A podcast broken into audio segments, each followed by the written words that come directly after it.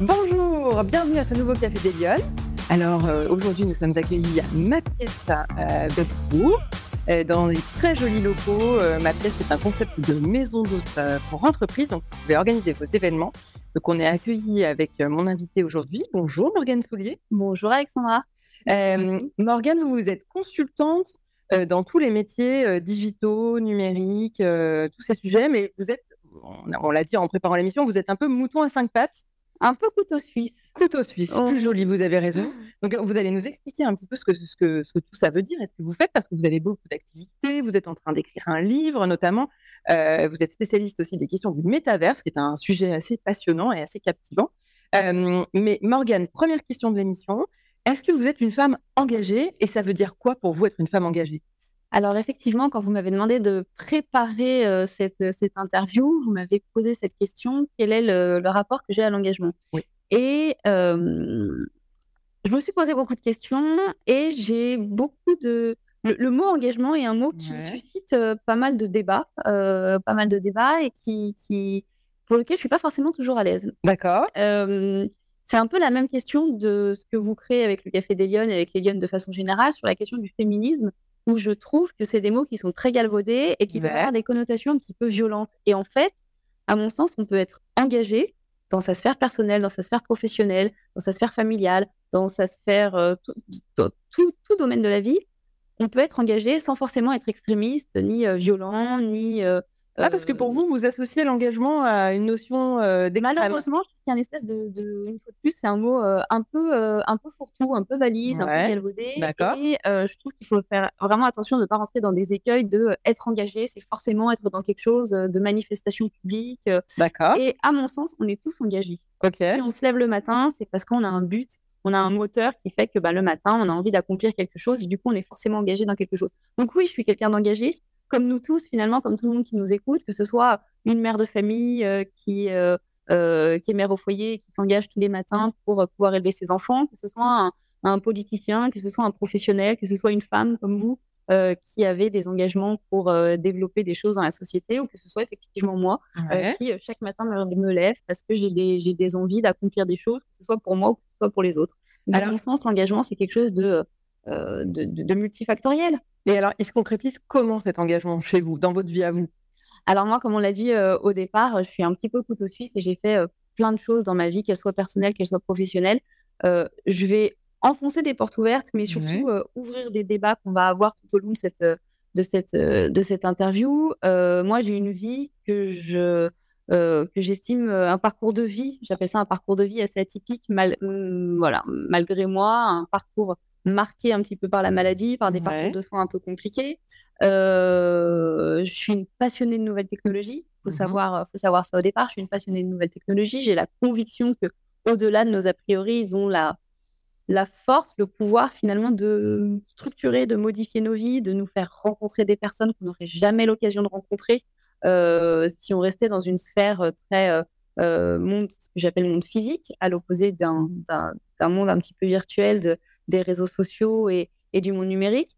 Et en fait, ça a structuré tout mon parcours de vie. D'accord. Mon parcours de vie. Et notamment, je vous ai dit que j'ai une vie qui a été marquée un petit peu par la maladie, par des parcours de soins. Et mon engagement euh, au quotidien est marqué par cette envie de, de, de véhiculer via le numérique euh, une éducation des gens. D'accord. Comment est-ce qu'on peut utiliser le numérique pour euh, en faire quelque chose à bon escient et pour pouvoir bah, finalement améliorer nos vies, nos parcours de vie. Et si je parle de la santé, c'est parce que euh, avant, comme vous disiez à juste titre, je suis en train d'écrire un livre sur le sujet du métaverse, des intelligences artificielles, avec cette idée d'éduquer les gens à s'en servir à bon escient plutôt que de les subir. Avant cette, cette activité de consultante dans ces domaines-là, euh, j'ai euh, dirigé et construit euh, une entreprise dans le domaine de la santé connectée. Toujours avec cette conviction finalement que les réseaux sociaux peuvent aider des communautés de patients à se connecter et pour pouvoir mieux comprendre leur, leur maladie et mieux après échanger avec leurs professionnels de santé. Donc voilà, vraiment cet engagement de comment est-ce qu'on aide chacun à se servir du monde actuel pour euh, le monde numérique actuel pour améliorer nos quotidiens. Alors, on va, on va parler de votre parcours juste après, mais moi, j'ai une question qui m'interpelle. Euh, cette question de, de, la place des femmes dans le débat public, elle vous, elle vous questionne, elle vous, vous, leur, vous la vivez comment cette question? Alors, j'ai un, un, rapport, tout comme l'engagement, tout comme le féminisme, tout comme ces, ces, ces, sujets un petit, peu, un petit peu polémiques dans la société, j'ai un rapport très euh, euh, personnel hein, euh, au sujet effectivement de, de, de, la femme dans le débat public, c'est que je n'oppose jamais, jamais, jamais hommes et femmes. Un mmh peu comme, tout comme le sujet des quotas, qui est un sujet qui, moi, qui me, qui me, qui m'interpelle parce que j'ai peur qu'en rentrant dans des sujets de quotas, on en délaisse des sujets qui sont très importants aussi, qui sont liés à la méritocratie, par exemple, euh, et que les quotas vont susciter plus de friction entre les différentes communautés qu'elles opposent, plutôt que de les rassembler. Donc, quand on parle de femmes dans le débat public, alors évidemment, les statistiques montrent que euh, les femmes sont sous-représentées dans le débat public, que euh, les femmes osent moins prendre la parole que euh, les hommes dans le débat public, elles sont moins visibles. Euh, et à mon sens, effectivement, bien sûr, c'est un problème, mais je, mon, positionnement personnel veut que je pense que c'est une erreur d'opposer hommes et femmes. C'est surtout, on est des êtres humains avant tout, tout comme c'est une erreur d'opposer les différentes ethnies, les différents genres, les différentes religions. Et, bien sûr, enfin, et, ce serait, ce serait euh, une erreur de ma part aussi de, de dire qu'il n'y a pas de différence. Il y en a forcément euh, dans notre culture, dans la façon dont on est éduqué. Alors, est-ce que vous trouvez qu'elles manquent de quelque chose, les femmes, pour réussir? On les voit Non. Non? Euh, Pour moi, ça n'a jamais été un problème d'être une femme et je ne me, suis jamais, je me suis jamais considérée à l'opposé d'un homme dans tout ce que je pouvais faire. Par contre, je pense que ce qu'elle. De, alors, elle manque de rien, à mon avis, biologiquement, intellectuellement, euh, techniquement, matériellement. Elles manquent certainement à la fois, euh, je pense qu'elles sont victimes justement de cette euh, idée commune qu'elles sont moins capables, qu'elles ont moins le temps, qu'elles ont qu'elles ont moins la, oui, le temps. elles se laissent enfermer elles, finalement se laissent enfermer, à mon avis, effectivement, dans des, dans des espèces de clichés. Et puis, alors moi, je, je, c'est difficile pour moi de, prendre la parole sur ces sujets-là parce que j'ai pas d'enfants, que euh, finalement je suis assez libre, je suis assez libre de mon temps. Mais de ce que j'entends de mes amis euh, qui courent euh, les nounous, les écoles, d'aller faire les courses, et ce qui est encore actuel malheureusement dans, le, dans, le, monde, dans le monde actuel, les activités, et elles disent elles-mêmes, eh, pareil, mot très galvaudé, mais ce mot de charge mentale, mmh. où mes amies elles-mêmes me disent, mais en fait, moi, à la fin de mes journées, je suis épuisée. Et mon mari, qui est adorable, mais finalement, il se rend pas compte que je fais ça, ça, mmh. ça, et qu'à la fin de la journée, et, et, je pense que c'est peut-être ça un petit peu qui est que encore aujourd'hui dans dans le monde dans, dans, dans, dans en 2023, nous vivons. Ouais, dans, dans, le monde de 2023, et ben et, je suis convaincue que moi, mes, mes ces, amis-là, si elles demandaient à leur mari, bah, est-ce que tu peux faire la lessive, est-ce que tu peux faire ci, est-ce que tu peux aller faire les courses, ils le feraient certainement. Mais peut-être qu'elles se, elles se, elles se mettent des responsabilités parce qu'elles pensent que, enfin, dans, dans, dans, dans, dans le débat actuel ou en tout cas dans, dans le euh, dans l'idée dans l'idée qu'on se fait que, que, nous les femmes on se fait des responsabilités oui, c'est ça. avoir à la ben, présentation que nous avons. oui, dans la représentation qu'on a de ce, de ce qu'on devrait faire et ben, les femmes se mettent les responsabilités de ben, c'est à moi de faire les courses, c'est à moi de faire à manger, c'est à moi de faire les lessives, c'est à moi d'emmener les enfants à l'école, c'est à moi de... Et donc, finalement, ben, effectivement, il y a moins de temps pour être euh, dans la sphère médiatique si, euh, si on a tout ça à faire. Alors, Morgane, parlons un peu de votre parcours. Donc, vous êtes lyonnaise. Oui. Vous êtes née à Lyon. Née à Lyon. Pur produit lyonnais. Pur produit lyonnais. Vous êtes né où Alors moi, je suis née à Lyon 8e. J'ai grandi euh, donc dans, un milieu euh, extrêmement privilégié dont j'ai conscience. J'ai grandi dans les Monts d'Or, euh, où je suis restée jusqu'à mes 20 et quelques années. D'accord. j'ai une grande sœur, un petit frère, une famille super. On a vraiment, voilà j'ai une enfance assez, assez dorée. Enfin, euh, j'ai conscience d'avoir, euh, d'avoir grandi dans un milieu vraiment très privilégié. Euh, j'ai fait des études dans une école de commerce à Lyon. Ah, vous vouliez faire quoi quand vous étiez petite? Est-ce que vous aviez un rêve Vous parliez tout le temps à vos parents que non, pas forcément. Pas tellement. J'ai un regret dans la vie qui est que j'ai pas tenté de faire des études de médecine. D'accord. j'ai été une élève assez moyenne en fait, pour te dire. jusqu'au lycée, j'étais une élève assez moyenne. J'ai pas tenté de faire des études de médecine que j'ai énormément regretté après coup, euh, parce que euh, peut-être euh, ça revient, ça, rejoint peut-être le débat qu'on a eu avant. Je pense que je me disais que j'étais pas capable, j'avais pas confiance en moi. C'était pas pour C'était pas pour moi, je n'y arriverais pas. du coup, je serais en échec. Donc bon, je sais pas. voilà, j'ai pris des décisions qui n'étaient pas forcément celle qui me rendait fière au moment où ouais. prise. J'ai fait une école de commerce, un petit peu comme pour, pour le coup, mouton. D'accord, vous avez suivi le chemin. Oui, j'ai suivi le chemin. ma sœur faisait une école de commerce à Paris. J'ai fait une école de commerce à Lyon en me disant, bon, bah, c'est peut-être ce qui va m'ouvrir le plus de portes. D'accord. Je n'ai aucun regret parce que je pense que ça m'a ouvert beaucoup de portes. et à l'issue de mes études, j'ai fait une année de stage de fin d'études à Singapour. D'accord. Et après, j'ai commencé à travailler à Paris. Alors, stage de fin d'études à Singapour, vous faites quoi comme stage? Enfin, C'est quoi le, domaine? Alors, anecdote très très rigolote. Euh, je suis allée à Singapour dans le cadre de, une fois de plus de, mon stage de fin d'études. C'était obligatoire de faire une année à l'étranger. Et via mon école de commerce à l'EM Lyon, je trouve un stage pour euh, aider l'entreprise française qui avait les les euh, les marques de, de, vêtements Naf Naf et Chevignon, les franchises Naf Naf et Chevignon. L'idée, c'était de les aider à s'implanter sur le marché singapourien. Ah oui, je passe. Je passe mes entretiens, donc les, aider sur le plan marketing et communication. Je passe mes entretiens en anglais euh, avec quelqu'un euh, voilà à distance qui me dit venez, vous êtes euh, voilà c'est vous que je recrute, venez, puis on s'occupera quand vous serez sur place de vos visas, vous serez payé tant par mois, vous vous occuperez de toute la stratégie de, de, de marketing de, des marques Nafnaf et Chevignon sur le marché singapourien. Pas de problème, je prends mon avion, j'arrive. Et là, en fait, je me retrouve devant un homme qui parlait français euh, comme, euh, comme vous et moi. Euh, donc, pas du tout de, sujet de stratégie marketing comme en anglais. Et il me dit, en fait, j'ai deux franchises NAF-NAF dans des shopping centers à Singapour. Vous allez être vendeuse je n'ai pas de visa pour vous, vous serez payé en cash, vous sortirez toutes les trois semaines du territoire pour pouvoir re-rentrer. Ah oui, ok. Et euh, donc, le plan galère. Le plan galère, et là, donc voilà. Et en fait, bah, sur place, je me suis démenée pour trouver un, stage, euh, un stage sur place. J'ai appelé les ambassades, j'avais des contacts ici à Lyon. Euh, notamment auprès du directeur général, j'étais la babysitter des enfants du directeur général de ah Electronic Arts D'accord. ici à Lyon, qui était, dont le siège social est ici à Lyon.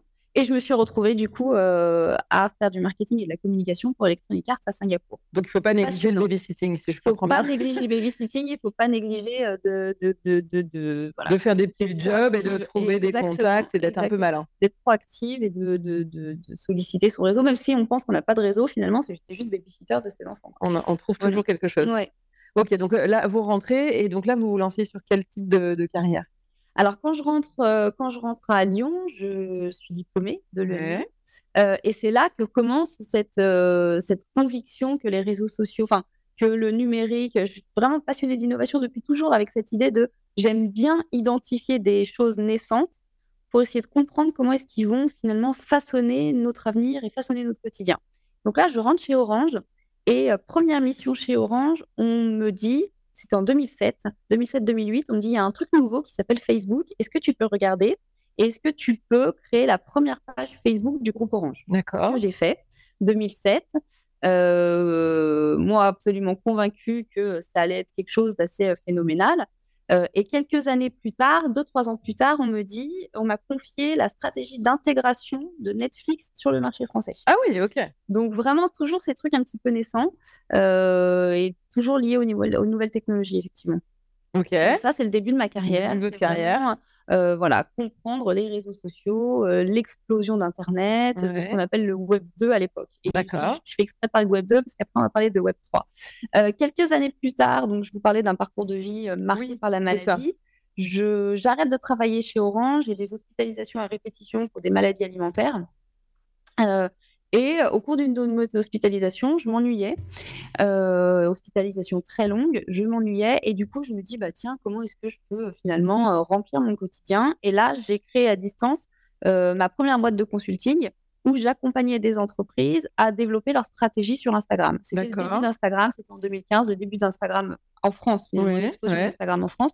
Et là, je faisais des publications sur Instagram pour des entreprises, tout secteur d'activité, notamment une entreprise qui avait une boîte de de meubles de salle de bain, euh, euh, une épicerie euh, à Montreuil, un cabinet d'avocats. Et donc voilà, donc je faisais un petit peu leur stratégie de publication sur les réseaux sociaux.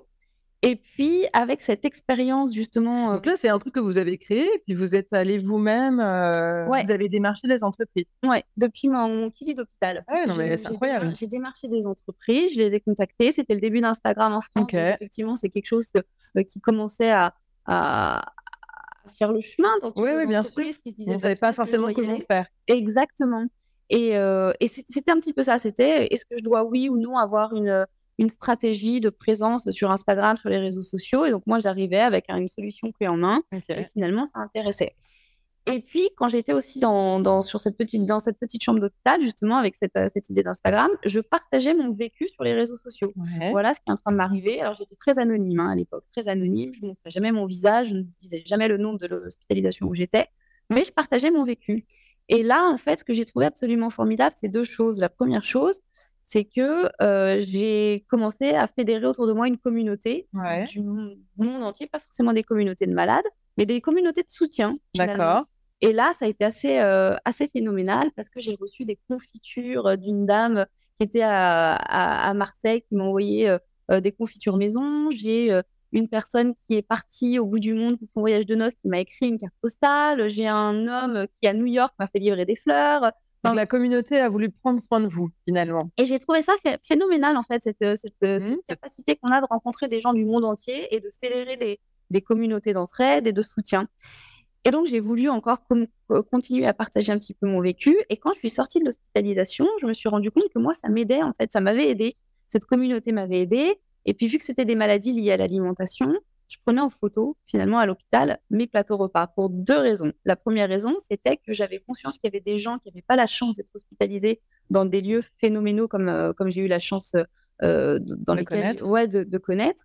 Euh, et du coup, je trouvais que ça aidait de partager mes plateaux repas pour que les personnes qui étaient hospitalisées puissent avoir conscience de ce que pouvait être une alimentation dans le cadre d'un rétablissement et dans le cadre d'une guérison. Euh, les alimentations standards qu'on donne euh, aux, personnes hospitalisées pour se soigner d'une maladie alimentaire. Ça, c'était le premier point. Donc, j'ai voulu partager ça pour des personnes qui sont bénéficiées. Le deuxième point, c'est que moi, quand je suis sortie d'hospitalisation, ça m'aidait de continuer à prendre en photo mes repas et de les partager avec mes professionnels de santé pour qu'ils puissent me dire, bah en fait, euh, là, il y a ça qui va pas. Et puis leur dire, mais là, j'ai mangé ça et j'ai extrêmement mal au ventre. Au contraire, bah, aujourd'hui, voilà ce que j'ai mangé et finalement, je me sens bien.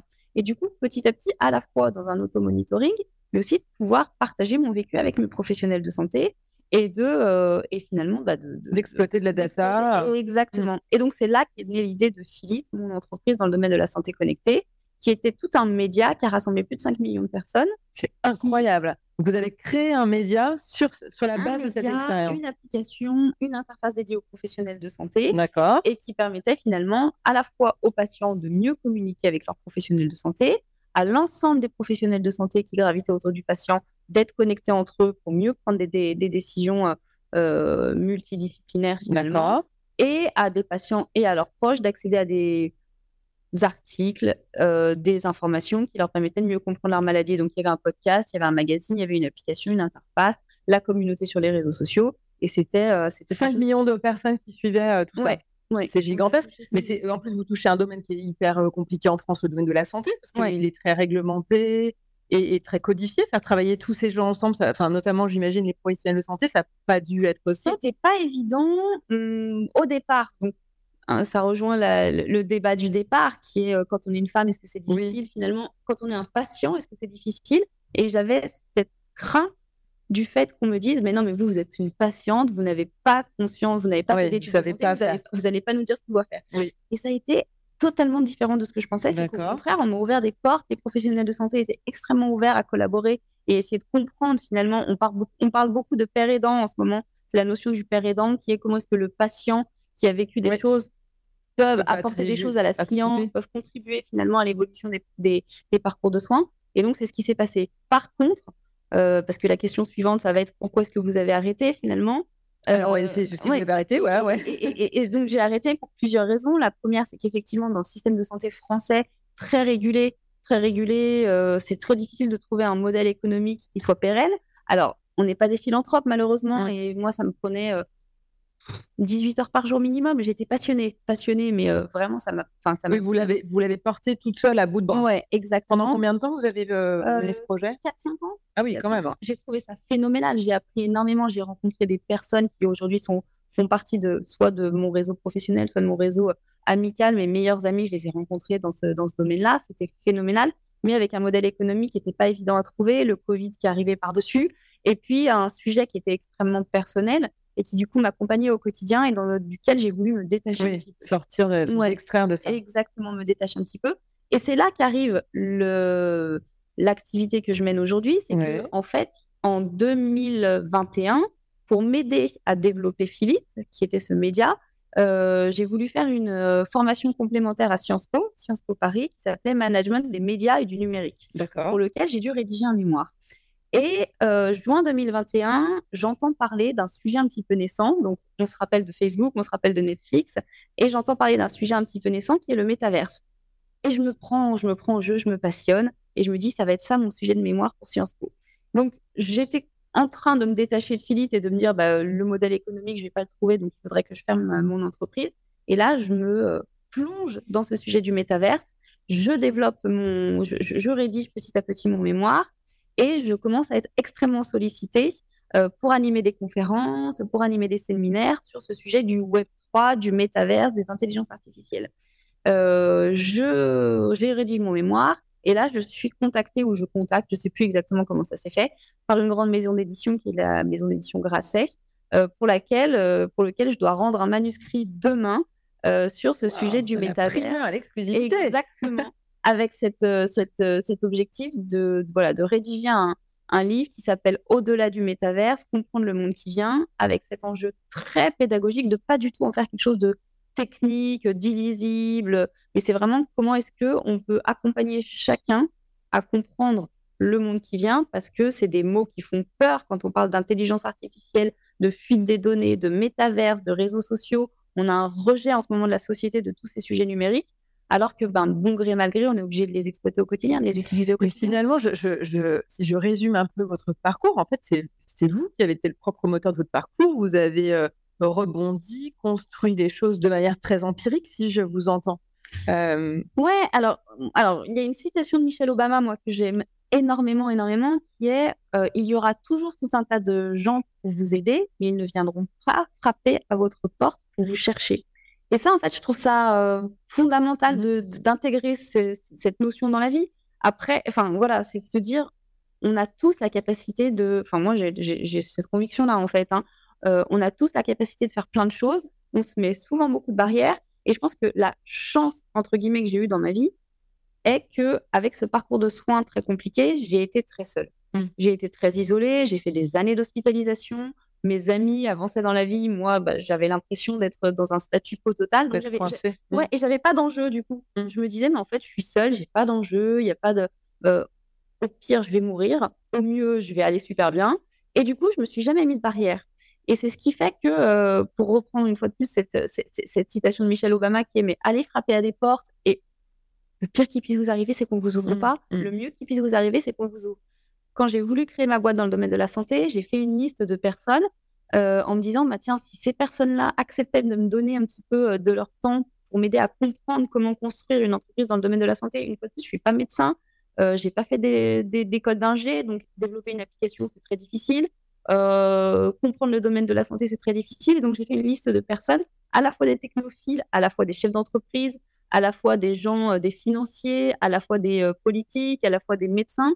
Et puis, j'ai envoyé des mails à Xavier Niel, à des grands médecins, à des gens beaucoup, beaucoup plus anonymes. Parce qu'une fois de plus, moi, je mets aucune hiérarchie dans la mmh vie. À mon sens, Xavier Niel n'est pas plus important que le chef d'entreprise lyonnais qui, finalement, essaye de faire marcher sa PME au quotidien.